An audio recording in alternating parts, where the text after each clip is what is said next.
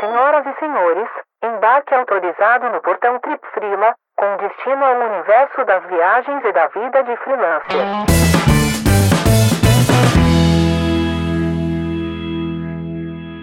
Fala viajante, fala Frila, fala todo mundo que nos ouve. Seja muito bem-vindo a mais um episódio, o sexto, já passamos da metade da segunda temporada do Trip FrilaCast. Oi, pessoal, tudo bem? Bom, mais uma vez aqui estamos com um episódio novo. Vamos falar um pouco agora sobre a vida de freelancer e aproveito para pedir para todo mundo seguir a gente lá no Instagram @tripfrila e também seguir a gente aqui no Spotify ou na outra plataforma que você estiver ouvindo. É isso aí, é isso aí. Como a Lu falou, hoje vamos continuar falando da vida de freelancer e o episódio de hoje é muito especial porque a gente vai conversar com um cara que tem muita coisa para compartilhar sobre a vida de freelancer, tanto que a gente pode até dizer que ele é uma celebridade entre os freelancers do Brasil. Conversamos com o Sebastião Baltazar, o cara do Ser Freela. Então, se você não segue ainda, já vai lá no Instagram e segue @serfreela.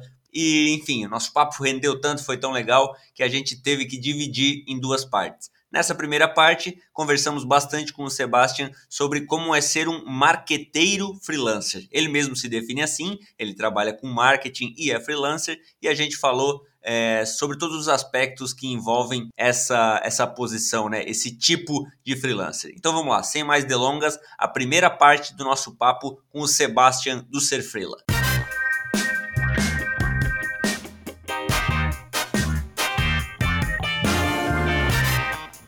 Então hoje nós vamos falar com o Sebastian sobre como é ser um marqueteiro freelancer. É, isso aí, essa, essa definição o Sebastian mesmo que usou, né, quando a gente fez o Freelas a bordo. E aí vamos começar, obviamente, dizendo seja bem-vindo, Sebastian, obrigado pelo teu tempo aqui para estar com a gente no Trip FreelaCast. E conta pra gente então como é, o que, que, é isso aí? O que, que é esse negócio de ser um marqueteiro freelancer e como é que começou a tua trajetória como freelancer? Muito bem. É, primeiro, agradecer o convite. Muito obrigado aí por ter me convidado. Eu adoro falar, adoro falar em qualquer canal. Amo um podcast. Tenho, tenho estado distante de gravar podcast por causa da loucura do marqueteiro, né, do, da minha profissão. Mas eu gosto muito, então fico muito feliz aí. Valeu mesmo pela oportunidade. E vamos lá. Como é que, como é que eu comecei como freelancer? Para falar a verdade, eu comecei muito antes de ser marqueteiro. Eu comecei no design. E um pouquinho antes para falar mais a verdade ainda, eu comecei dando aula particular de informática, sabe? Computador. Há 10, 11 anos atrás, mais ou menos, já com 16, 17 anos, ou seja, provavelmente mais de 10 anos, né, gente? Porque 10 anos atrás eu tinha 22 anos. Lá para meus 17 anos, eu não vou fazer as contas, que eu, eu, sou de humanas, eu não sou de exatas. Lá para os meus 17 anos, eu comecei a dar aula numa escolinha aleatória onde eu fazia curso de informática. E aí comecei a dar aula, peguei gosto por esse negócio de dar aula e resolvi entrar mais dentro da, da, da, coisa da tecnologia, da informática, do computador. Fiz um curso técnico de informática e fui contratado numa outra escola que durou mais ou menos uns seis meses. A partir daí eu comecei a, a prestar serviço como professor, porque eu não sei se quem está ouvindo ou se vocês mesmos sabem, mas professor geralmente de escola tipo SOS, cursos, é, SOS Computer, né, é, e uhum. outras assim que agora não me lembro de mais nenhum nome, mas eram todos horistas. Então, na verdade, eles recebiam por hora. Quase nenhum era realmente registrado em CLT. Então, meio que já era todo mundo freelancer. E aí eu fui meio que de gaiato. Eu caí ali, descobri que essa era um, um mecanismo da profissão para se pagar pouco, inclusive. Né? Então, já tive os meus primeiros momentos de percepção, assim, falando, hum, isso aqui tem alguma coisa errada, não tá, não tá cheirando bem isso aqui. Sim ganhava, tipo, coisas entre, 8, entre 5 e 8 reais por hora. Era uma Nossa. coisa assim, quando eu ganhava 8 reais, era incrível. Era incrível. Você fala, uau, tô ganhando incrível. E quando eu conseguia ganhar mais que isso, sei lá, 12, 15 reais, sensacional. Bom, aí eu comecei a dar mais aulas sobre isso, acabei me adentrando no mundo do design gráfico por conta dos cursos. Para dar aula, eu precisei aprender. E aí eu gostei, fiz foi pegar gosto do design, apesar de gostar muito de dar aula, inclusive dar aula de design especificamente, design, web, HTML, todas essas coisas que estão envolvidas aí no mundo digital. Eu acabei foi pegando gosto pelo serviço e comecei a prestar serviço a partir daí. Então faz muitos anos isso, gente. Eu tô com 32, minha, trajetória começou lá com 17. Aí eu tive ainda um, um ou dois empregos CLTs, talvez três empregos CLTs, mas um eu não durei, o outro, eu pedi as contas em quase todos. O único que eu não pedi uhum. as contas eu bati o pé porque eu não ia pedir as contas que eu precisava de seguro-desemprego, mas eu queria muito que eles me mandassem e deu certo, eles me mandaram, né? Então, CLT e eu nunca funcionou muito bem. No decorrer do mercado digital, conforme eu fui é, aprendendo mais sobre a internet, e a própria internet foi evoluindo, porque se você considerar que eu comecei há 10 anos atrás, numa época onde Orkut era o rei, você Sim. deve imaginar que do Orkut para o Instagram, para o Reels, para o TikTok, é uma evolução gigantesca. E eu sempre gostei muito dessa, justamente dessa pegada de inovação. Eu sempre curti demais esse negócio de, imagina, inovar, poder entrar em redes sociais, aprender a usar isso. E isso foi se tornando um hobby para mim, para aprender mais sobre isso.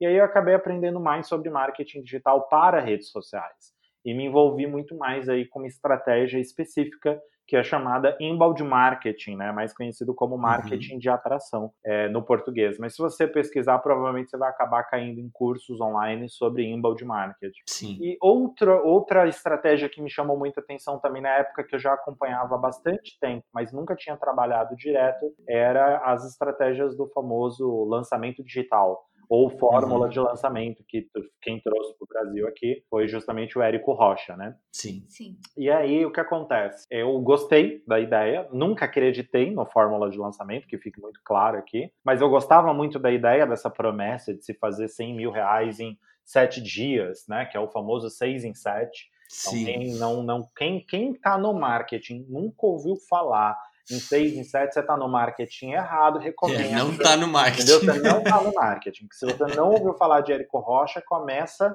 a, a, cavucar a internet que você vai saber. E aí essa promessa incrível, maravilhosa, me convenceu, eu acabei entrando em alguns projetos, fazendo design especificamente, web, fazendo landing pages, trabalhando com redes sociais, com artes, posts para as redes sociais, dirigindo arte para alguns outros profissionais, etc. Até trabalhei para algumas agências, inclusive, para agências que faziam especificamente lançamento, eu acabei aprendendo mais sobre esse mercado. E descobri que, na real, não é tão mentira assim. Existe um apelo muito grande, que é o que, infelizmente, acaba prejudicando falar sobre isso, porque as pessoas acabam não acreditando, mas existe um apelo muito grande, de, de como se isso fosse uma coisa muito fácil. E não é, em nenhum dos projetos que eu estive de fato é fácil. Alguns têm a sorte de facilitar as coisas, mas enfim, acabei adentrando mais e mais no mercado de infoprodutos em estratégias de marketing digital para infoprodutos e comecei aí criando estratégias híbridas, né? Então eu misturava muita, mistura até hoje,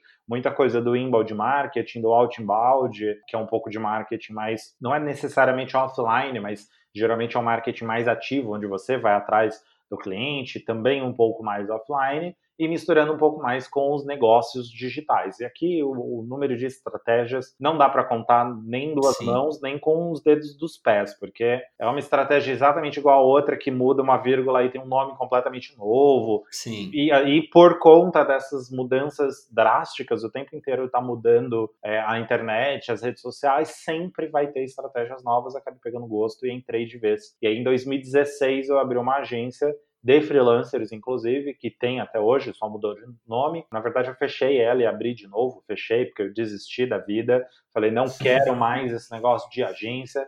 Aí os boletos vieram no mês seguinte, aí eu não tive jeito, reabri. É, acho que, acho que quero. Falei, não, eu gosto, gente, adoro trabalhar isso, sempre gostei. Não sei o que me deu na telha. Tirei uma semana sabática e voltei. É isso que aconteceu.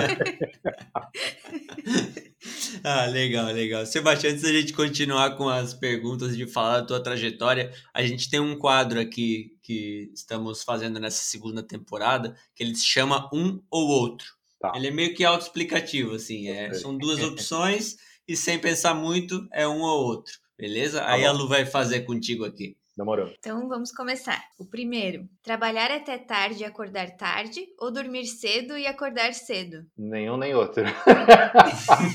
Tem essa opção aqui?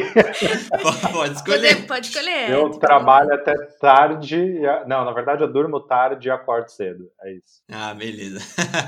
É, você prefere dar aula ou assistir aula? Ah, dar aula, gente.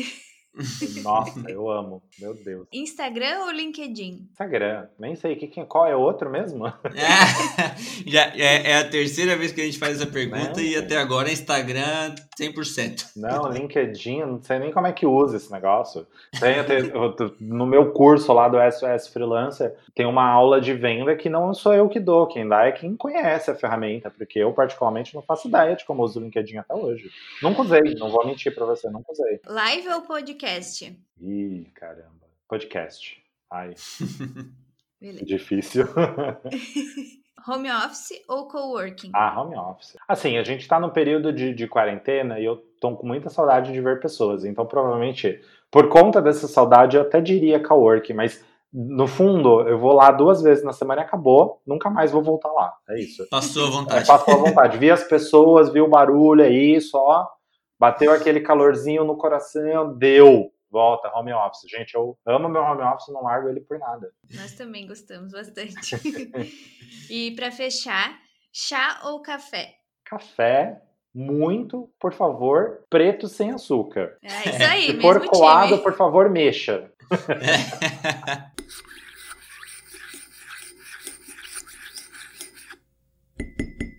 Beleza, Sebastião, então é, tu falou pra gente já, né, que tu se define como marqueteiro e que tu trabalha com infoprodutos e tal, mas no fim das contas, a gente vê e percebe que tu é um, um profissional multipotencial, né? Acho que essa é uma definição que eu, que eu reassumi há pouco tempo, porque multipotenciais geralmente são pessoas que conseguem fazer muitas coisas de áreas muito diversas. Então, por exemplo, uma pessoa que canta, pinta e dança é, em momentos diferentes, não tudo ao mesmo tempo, ela geralmente se considera uma pessoa multipotencial ou se reconhece como uma pessoa multipotencial. Mas eu gosto muito desse assunto porque eu só identificava esse tipo de pessoa como multipotencial. Apesar de eu desenhar, eu não canto, nem danço, nem, nem bordo, nem, nem toco instrumento nenhum. Eu até fiz música, mas, gente, eu sou um zero à esquerda completo com qualquer instrumento. Eu não tenho coordenação motora para essas coisas. E olha que eu até desenho, até relativamente desenho bem, eu acredito, né?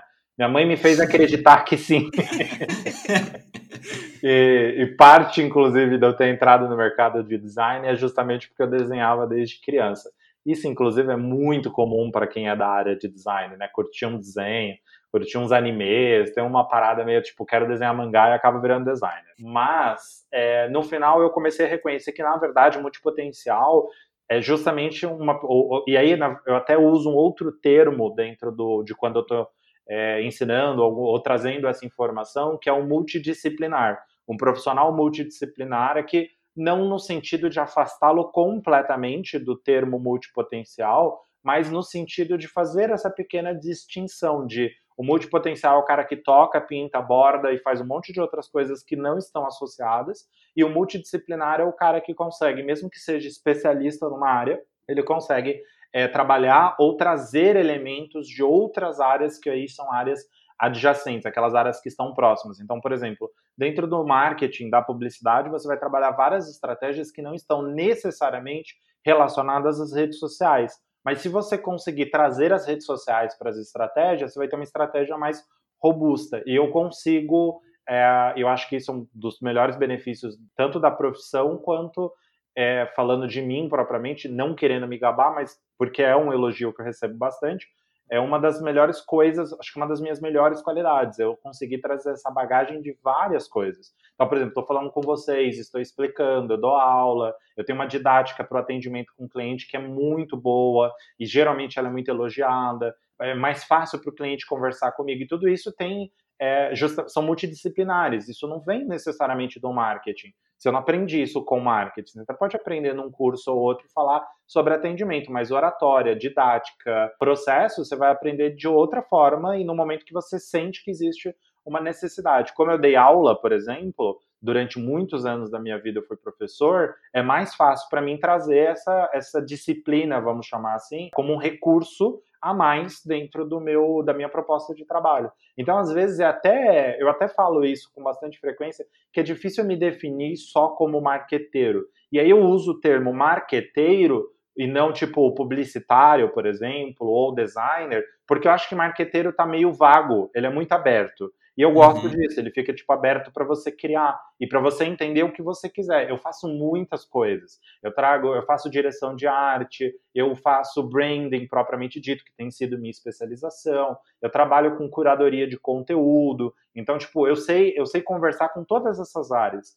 E, e, e, sei conversar muito bem com algumas, não tão bem com outras, mas eu consigo conversar com todas elas. Então isso me faz multidisciplinar, de fato. Eu gosto muito disso, inclusive. Bom, gente, o Sebastian tem o projeto dele, Ser Frila. A gente fez um curso dele, uma semana de imersão que foi muito legal. E lá ele falou sobre, sobre ele não ter uma faculdade, mas ele, ele é um especialista.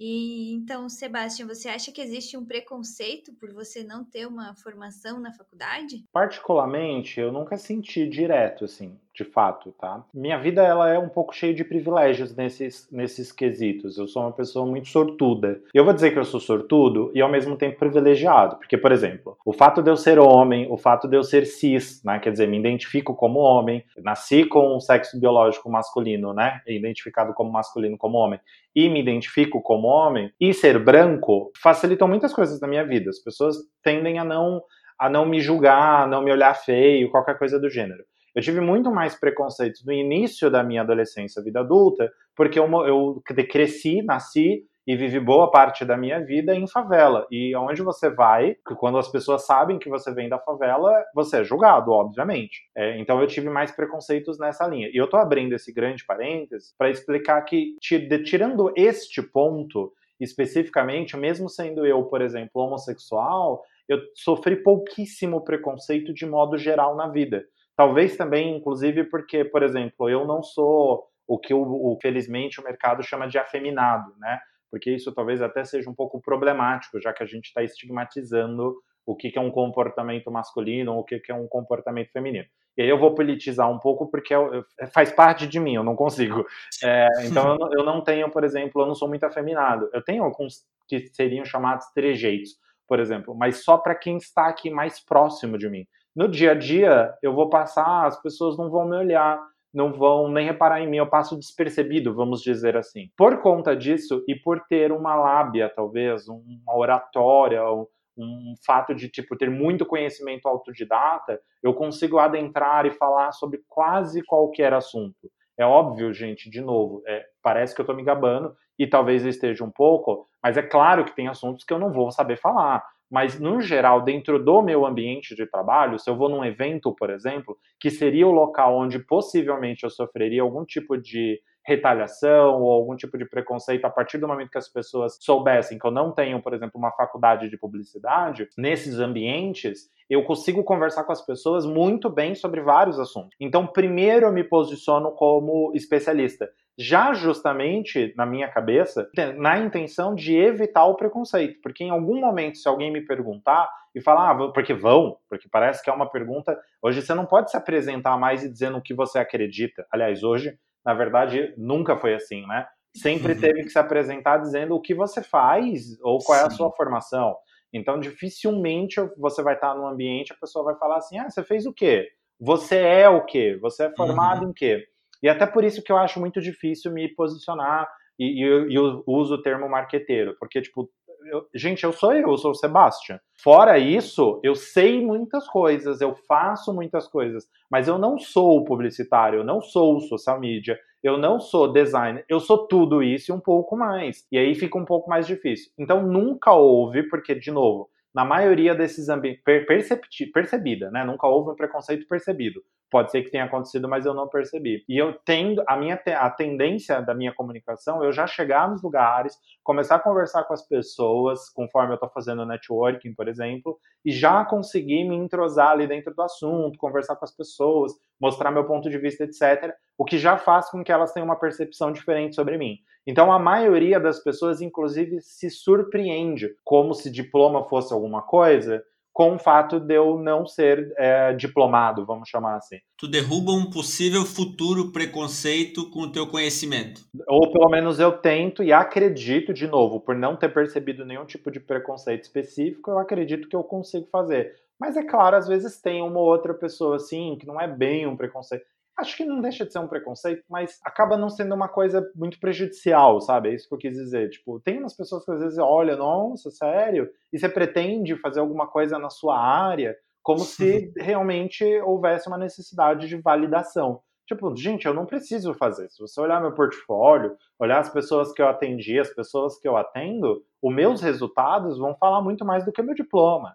E o mercado não pede diploma. Tudo bem, ele pediu durante muitos anos. Algumas empresas ainda pedem, mas são porque são empresas que estão inseridas dentro de um mercado ou de uma mentalidade que ainda não entendeu a necessidade de contratar pessoas por comportamento, de contratar é, empresas por uma questão de resultados e coisas do gênero. Elas ainda estão muito aficionadas na ideia de que um papel que você cola na parede e que qualquer pessoa pode fazer na impressora de casa vai fazer alguma diferença na sua vida. Não vai, né? De verdade, não vai. O que vai Sim. fazer diferença é o conhecimento aplicado. O que, que você vai fazer com aquele conhecimento?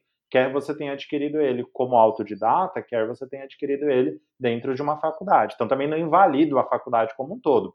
Eu acho que a educação formal, tanto a educação ensino médio, principalmente ensino médio fundamental, e a próprio, o próprio técnico, bacharel e por aí vai, eles são muito quadradinhos, eles ainda estão inseridos dentro de um sistema industrial. E a gente sabe que, principalmente porque a gente tem falado muito sobre soft skills, comportamentos, profissional do futuro, profissional 4.0, a quarta onda da revolução industrial, todos esses assuntos, eles estão todos conectados e todos eles invalidam esse formato educacional tradicional, porque já não se deveria, já, já deve fazer alguns anos que não deveria mais ser assim, já que a indústria não é mais a mesma, né? A gente não está mais vivendo numa onda onde você precisa, sei lá, é, aprender como fazer um processozinho para entrar numa fábrica, por exemplo. As pessoas Sim. estão procurando trabalhar numa fábrica. É, uhum. Existe fome no mundo, mas não do mesmo jeito que se existia numa primeira revolução industrial. Existem imigrantes, mas não da mesma forma que eles imigravam na revolução industrial.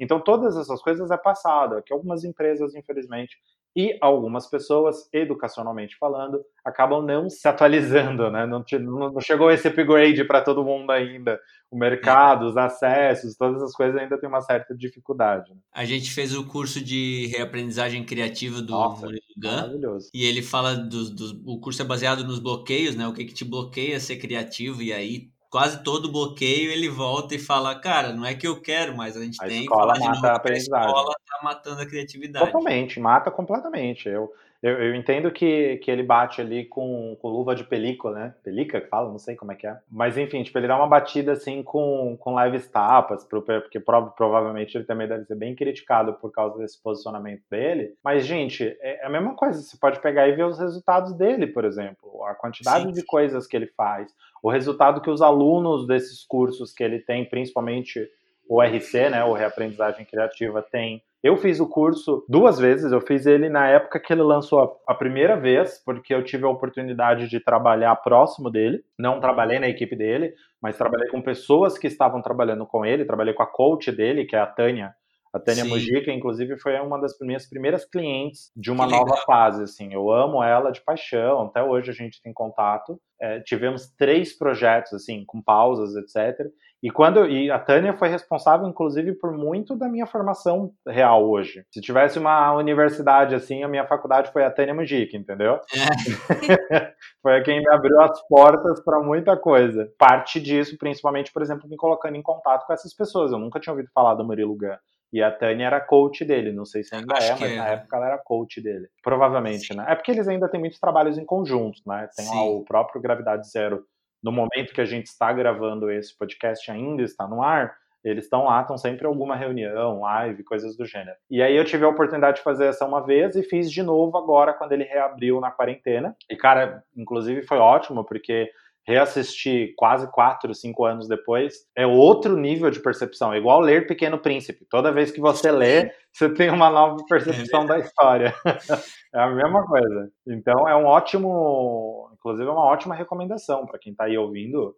Faça o curso, se tiver inscrição ou assim que ele abrir. É, ele, ele, faça o curso ou pelo menos acompanhe. Ele fech... Não está aberto agora para novos alunos, mas quem, quem se inscreveu, tem, ele estendeu o acesso até dezembro. Né?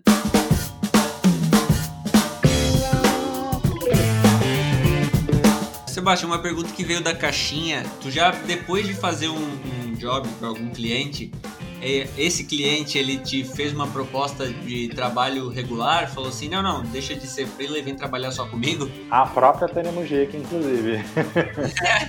É, ela chegou, eu cheguei a recusar uma proposta dela por conta disso. É, deixa eu ver se mais alguém fez isso. Tô tentando lembrar aqui, puxando na minha caixinha da memória. Mas eu acho que assim, talvez tirando a Tânia, eu acho que não chegou. Acho que não chegou a ter nenhum cliente assim direto. Às vezes uma proposta numa brincadeira, sabe? Tipo, ah, eu tenho vontade de que você trabalhasse só para mim.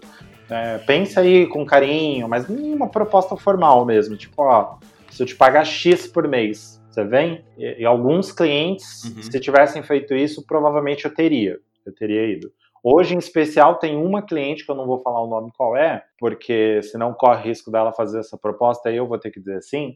É, que talvez, talvez, é, eu assumiria falar, não, vamos, vamos sim, eu, vou, eu paro de atender outros clientes só para trabalhar com você, porque eu gosto muito da dinâmica dela. Não sei se seria melhor ou se seria pior, porque a gente nunca sabe Conforme é igual uma relação, né? Quanto mais você Sim. vai ficando mais íntimo da pessoa, mais você conhece todos os lados dela. Então pode ser que não é. seja tão benéfico. Mas que pergunta interessante essa. Gostei. é, eu até vou aproveitar então, já que tu gostou da pergunta, vou mandar um abraço pro Léo Teixeira, meu amigo, foi quem mandou essa pergunta e ele tá sempre apoiando a gente aqui. Bom, Sebastião, assim como eu e o Lucas, você também mora, trabalha e convive 24 horas com o teu marido, né? É bastante desafiador em alguns momentos, né? Pelo menos pra gente, né? E então a gente queria saber, na tua opinião, qual é a maior vantagem e desvantagem disso? Acho que a maior vantagem é a confiança, porque toda vez que você traz uma pessoa nova para um projeto, você precisa começar um processo de confiança, ter certeza se essa pessoa vai entregar, se essa pessoa vai te contar tudo o que está acontecendo e coisas do gênero. E quando você trabalha com é, seu marido, por exemplo, seu esposo, sua esposa, companheiro que seja, provavelmente esse nível de confiança vai ser maior. Via de regra, é muito provável que se você tiver um bom trabalho feito em conjunto, essa confiança, a tendência é que ela ainda aumente mais. Porque é meio que uma sociedade no final das contas, não tem jeito. E a principal desvantagem, cara, é que assim, é mais fácil você ser um pouco frio, eu vou usar esse termo por falta de termo melhor, é mais fácil você ser, é mais fácil você ter menos empatia por pessoas de fora do que pelo seu marido, por exemplo. Então, quando você sabe que ele não tá bem, que as coisas estão boas, não tem como você cobrar. E você não sente vontade de cobrar. Você sabe que se tiver que fazer por ele, você vai lá e você faz. Claro, estou considerando de novo numa relação boa, né? Porque eu sei que pode ser eh, diferente em outras relações. Pode acontecer até de ser prejudicial isso. Mas é, essa empatia faz com que, por exemplo, eu acabe tendo que assumir algumas responsabilidades porque eu estou muito empático. E aí é, é a nossa desvantagem aqui, porque com outras pessoas que estão de fora, por exemplo, eu vou que, ah, eu não consegui fazer isso, eu não consegui fazer aquilo, a empatia vai diminuir um pouquinho. Não vai ser a mesma coisa. E então é o, é o prejuízo de todos os lados, porque também perde a pessoa que está trabalhando comigo e que, no final das contas, é um ser humano também precisa de empatia. Então aqui eu estou me colocando na condição de humano falho totalmente, porque é, é foda. Porque às vezes você tem que ser empático com as pessoas, elas têm problemas, especialmente agora durante a quarentena, mas tipo, atrasa um prazo, atrasa um negócio, e aí você fica, tipo, meio frustrado, é difícil você não ficar irritado, e tem que ficar irritado. Mas, cara, é um negócio muito doido. Então acho que essa é a principal. Eu acho que essa é a minha, pelo menos comigo, é a nossa principal desvantagem. A gente já teve altos e baixos no início, por exemplo da nossa relação era um pouco mais complicado, porque imagina, a gente não tem muito o que contar um com o outro, um para o outro, na verdade, porque a gente está convivendo o dia inteiro sim, junto. Terminou sim. o dia do trabalho, o que, que a gente vai fazer? Falar de trabalho. Sim. Porque, nossa, esse projeto, essa ideia, esse negócio. Claro que com o tempo a gente, percebendo isso, exige muito autoconhecimento. E autoconhecimento sim. em dupla. Todos precisam estar ali é, alinhados nesse processo, porque tipo, quando eu começo a falar muito de trabalho, ele vai ter que me puxar. Quando ele fala muito de trabalho, eu tenho que puxar ele, por aí vai. Quando a gente está muito empolgado com o trabalho, é inevitável. Parece que a maior parte do nosso dia, da nossa semana, é aquele projeto. Então, tipo, tem essas nuances que tem que ficar puxando mesmo, não tem jeito. Mas a gente já foi pior, por exemplo. Isso já foi motivo de briga no início da nossa relação. A gente tá junto vai fazer cinco anos. No primeiro um ano, nos primeiros oito meses, a gente tem mais ou menos esse prazo, porque várias coisas aconteceram. Então não é que eu sou aficionado por datas, porque até eu não lembro nada mesmo das coisas, mas várias coisas aconteceram no período de oito meses e a gente sabe que naquele período a gente brigou mais. E nesse período a gente tinha mais problemas, porque, por exemplo, ele me puxava muito para eu falar menos de trabalho, para eu focar menos no trabalho, para viver um pouco mais, divertir um pouco mais. E ele é, já era uma pessoa que preferia mais se divertir do que trabalhar, por exemplo. Então, a gente tinha essas, esses desencontros, vamos chamar assim, e isso foi um desafio bem grande. Assim. Eu vou falar que foi porque provavelmente pode ser o desafio da maioria dos casais. Né? Eu, eu sinto que alguns casais que eu convivi, que trabalharam juntos, tinham isso como desafio também. Mas hoje é muito mais tranquilo, hoje a gente consegue, a gente tem uma rotina. Então hoje, por exemplo, a gente tem um horário de trabalho que é um pouco mais, não rígido, mas ele é um pouco mais disciplinado, mais ou menos um horário de entrada, mais ou menos um horário de saída, e a gente tem coisas que a gente faz. Agora, por conta da quarentena, tudo envolve ser online, né? mas eventualmente a gente tinha outras coisas. Então, tipo, a gente saía no final de semana, saía à noite, jantava fora, ou aqui durante esse período a gente tem maratonado mais séries, assistido mais coisas, sempre em conjunto.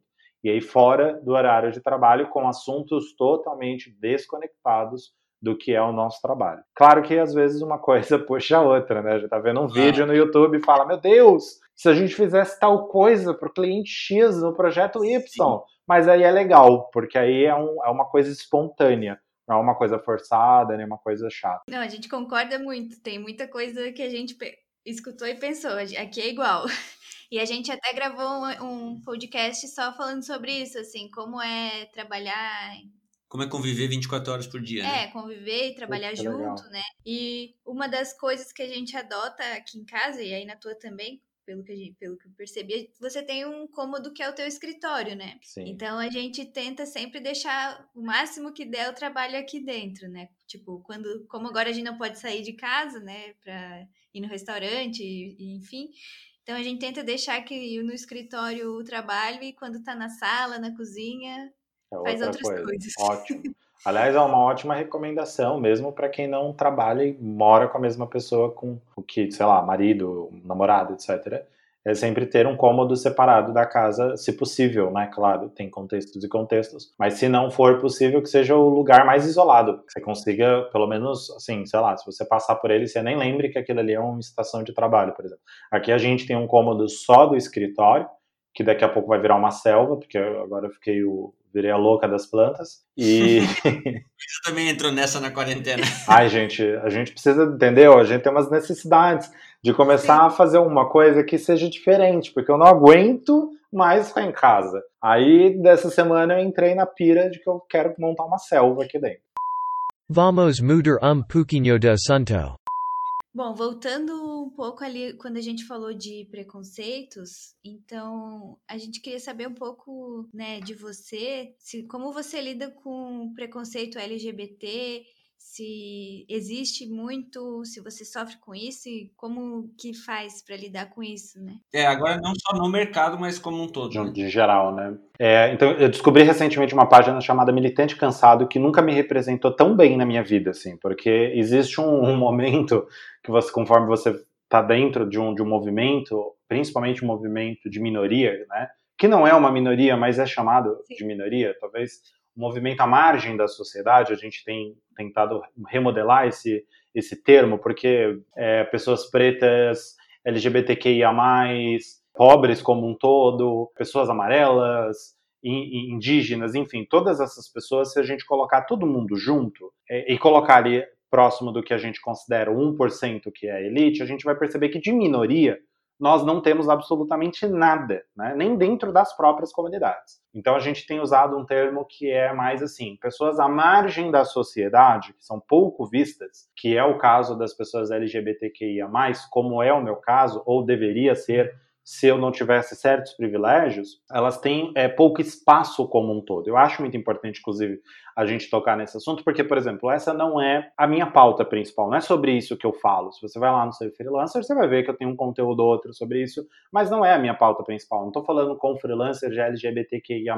Mas é importante que eles se identifiquem comigo e percebam que como LGBTQIA+, de certa forma, dentro do que é considerado em muitas e muitas aspas aqui, sucesso, eu tô dando certo. Então, e é importante ter esse tipo de representatividade. Então, quando a gente fala sobre isso, eu trago, eu sempre puxo para esse assunto. Eu tive muitos privilégios e eu gosto de usar os meus privilégios para falar com pessoas LGBTQIA+, e outras pessoas que for possível, é, dentro dessa margem da sociedade para falar que, olha, é possível. É muita luta, mas é possível. E por que, que eu falei da página Militante Cansado? Porque, na realidade, essa é uma discussão que você vai cansando na metade do caminho. Eu trouxe ela muito latente de volta para minha vida agora, esse ano, em 2020. Um pouquinho, ela começou ali um pouquinho em 2019, mas veio com mais força agora em 2020, por ter percebido que eu representava alguma coisa para algumas pessoas nesse sentido. E, na verdade, eu tenho é, até um histórico mais positivo do que negativo com relação a isso. Então, por exemplo, claro, obviamente, que todas as vezes que eu falo sobre isso, por exemplo, eu vou ter uns várias pessoas que vão parar de seguir a página, que se eu fizer uma postagem, vai ter um ou outro que vai comentar alguma coisa mais homofóbica, ou mais transfóbica, ou mais LGBTQIA mais transfóbica. De alguma forma, ela vai tentar ofender. E nas condições em que eu me encontro, isso não é prejudicial. Eu sei que isso é prejudicial para uma grande maioria das pessoas que se encontram como LGBT, que se identificam como LGBTQIA+. Então, eu sofri pouco preconceito na vida, como eu comentei, com relação ao preconceito de é, diploma ou não. Eu sofri pouco preconceito e, de novo, e de novo eu tenho que trazer esse ponto, porque é importante, porque eu tenho alguns privilégios, como, por exemplo, o fato de eu ser homem, o fato de eu não ser afeminado, como chama, como se utiliza o termo, não sei se isso chega a ser ofensivo, mas acaba criando essa dicotomia de gênero. É, o fato de eu ser é, usar barba, ter uma aparência que é considerada na sociedade como uma aparência masculina, faz com que eu passe de certa maneira invisível. Mas isso não quer dizer que eu nunca tenha sofrido nenhum tipo de preconceito. Então sofri sim algum tipo de preconceito na escola, sofri algum tipo de bullying. De vez em quando, quando você fala dentro de um determinado evento, as pessoas te olham feio alguém passa e te olha, se você está de mãos dadas, por exemplo, no shopping, sempre vai ter alguém que vai olhar para você e vai querer meio que se afastar. Você está com criança, às vezes tenta afastar criança, por exemplo. Umas coisas que não fazem muito sentido na minha cabeça. E sim, isso é muito ruim, é um pouco. é mais frustrante do que qualquer outra coisa, porque no final das contas, o que, que, realmente eu sou de diferente de vocês ou de qualquer outro ser humano? Porque por debaixo de pele é tudo músculo e osso, e não, não tem cor, não tem gênero, não tem sexo, não tem gostos, não tem escolha, não tem nada. É tudo a mesma, é tudo farinha do mesmo saco. E isso inviabiliza, às vezes, é, por exemplo, o, que, que, o que, que isso deveria impactar de fato no meu conteúdo? Por que, que essas pessoas param de me seguir quando eu falo sobre esse assunto? Por exemplo, os meus conteúdos não estavam bons até agora, uhum. não estavam impactando, não estava ajudando, não era um conteúdo que te ajudava, agora eles deixam de te ajudar, é isso. Agora eu, eu, eu perco a invalidez. Então, eu, eu, fico muito mais frustrado, propriamente dito, do que necessariamente sofro, no sentido da palavra de sofrer. Graças a, a, a uma série de privilégios, eu não, não tenho grandes receios. Mas é claro que sair na rua, dar, ficar de mãos dadas, por exemplo, com meu marido e coisas do gênero, ainda é um tabu, ainda é uma dificuldade. A gente tem lugares que, se a gente for, se é um lugar desconhecido, que a gente nunca foi, por exemplo, a gente, a gente fica andando um do lado do outro, a gente não dá as mãos, por exemplo, porque é um lugar totalmente desconhecido, que as pessoas não fazem ideia de quem somos, e aí a gente fica meio assim, meio neurótico. E, é, na verdade, esse é o pior do, do, do preconceito, é você não se sentir seguro nunca. Por isso, talvez militante cansado reflita tão bem no, nos meus, no meu posicionamento. Hoje eu sou um militante cansado, porque cansa ter que falar sobre isso. Por exemplo, se isso não fosse de fato impacto, porque não é, né? Na prática não é. Na, na, na, sociedade que a gente vive é visto como se fosse. Mas na prática não é. Se isso não fosse visto da forma como é, hoje nós não precisaríamos, por exemplo, debater sobre isso. Eu Sim. não teria necessidade de falar sobre isso, porque tá tudo bem. A gente precisa normalizar o, o natural, porque tudo isso é natural mas a gente cria um aspecto, principalmente de um, de um falso moralismo gigantesco, porque se a gente considerar, por exemplo, que nos anos 90 a gente tinha uma Xuxa Meneghel é, de saia curtíssima, com os peitos para fora e tudo mais, e aí a gente vem as mesmas pessoas, porque isso era feito para os pais, por exemplo, é, assistirem à televisão, as mesmas pessoas são as pessoas que criticam comportamentos homoafetivos, por exemplo. O fato de você estar com o seu marido, ou se você é lésbica, enfim, trans, você está andando na rua, essas mesmas pessoas te olham feio na rua. Então a gente vive numa sociedade tão falso moralista que às vezes a gente cansa de fato. O, maior sentimento que, que eu tenho é de cansaço do que de fato sofrimento. Medo, óbvio, porque tem medo de, em, em, determinados lugares.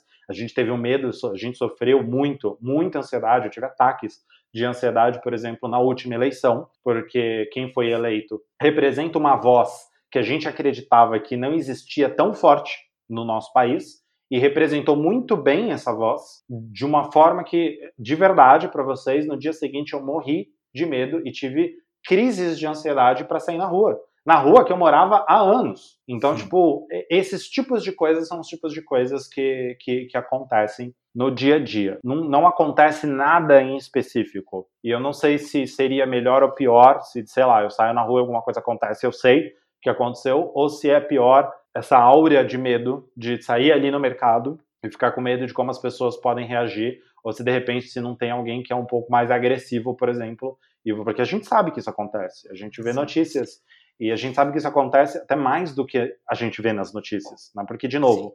nós somos inviabilizados, nós somos invisíveis para a margem da sociedade. Se, quando se fala, se fala só no mês do orgulho, e se fala pouco, e quando acontece alguma coisa, a gente vê, sei lá, a gente está vendo aqui, eu não quero nem fazer uma comparação direta, mas a gente está vendo, por exemplo, recentemente o que aconteceu no Líbano. Uma bosta que aconteceu, gente. Não tem nenhum termo melhor. É uma droga. Só que a gente vê muito mais repercussão sobre isso do que a quantidade de pessoas trans, por exemplo, que morrem no nosso país todos os dias.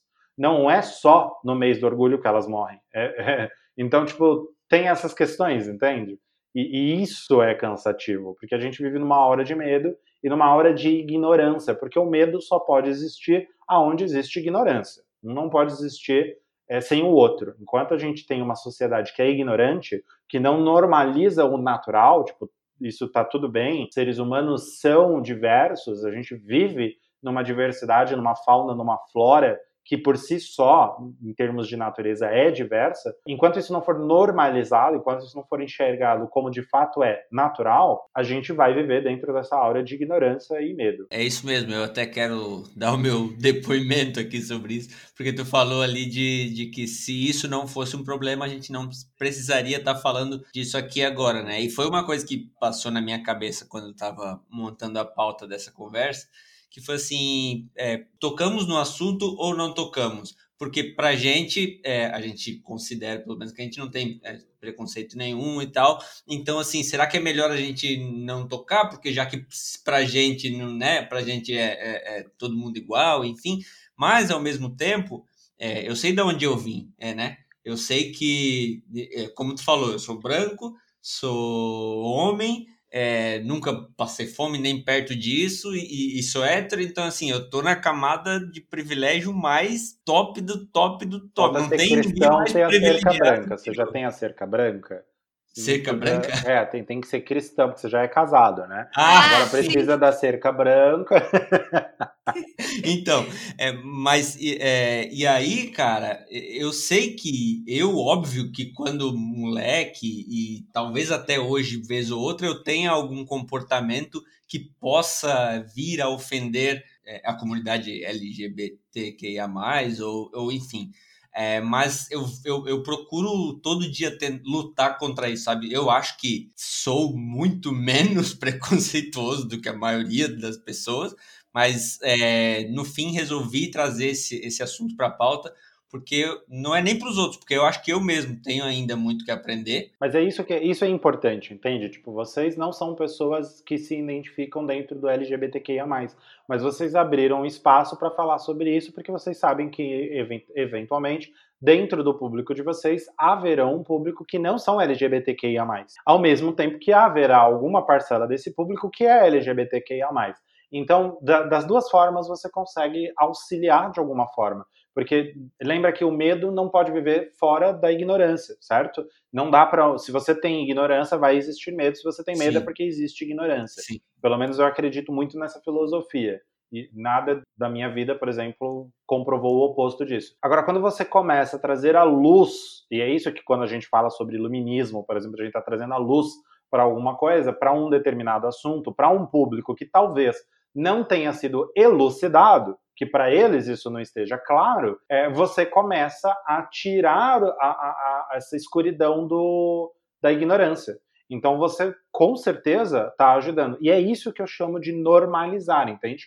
No final das contas, você já não tem preconceito. Mas eu acho importante que, mesmo quem não tem preconceito nenhum, fale e aborde sobre isso. Porque, na verdade, quem deveria estar debatendo isso não somos nós da, da comunidade LGBTQIA, porque a gente sabe o que a gente passa. Quem Sim. deveria estar debatendo isso são as pessoas fora da nossa comunidade LGBTQIA.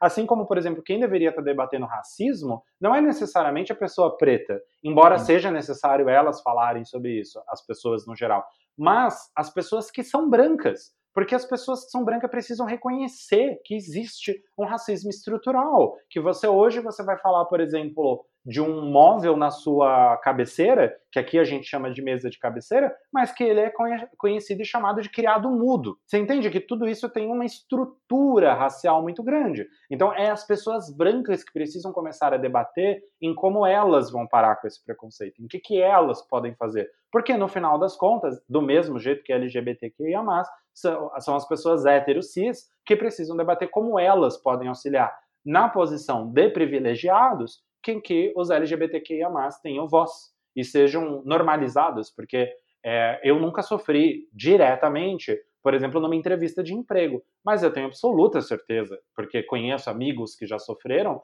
com vários tipos de preconceitos, como numa entrevista de emprego, ou às vezes com até freelancers que vai falar com o cliente e o cliente recusa o projeto, recusa o orçamento, não porque não esteja bom ou porque a qualidade não seja boa, mas porque o freelancer é, é, gay, porque o freelancer é lésbica, porque o freelancer é LGBTQIA+.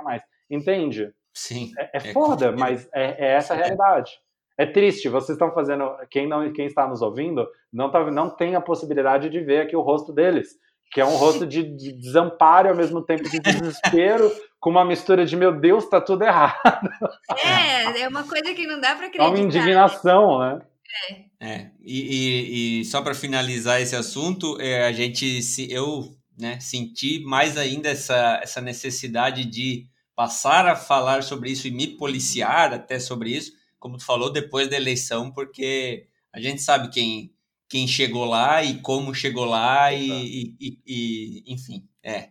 Vamos, vamos, vamos parar de falar disso. Já aviso que vocês vão perder seguidores, tá? É. Bom é. saberem.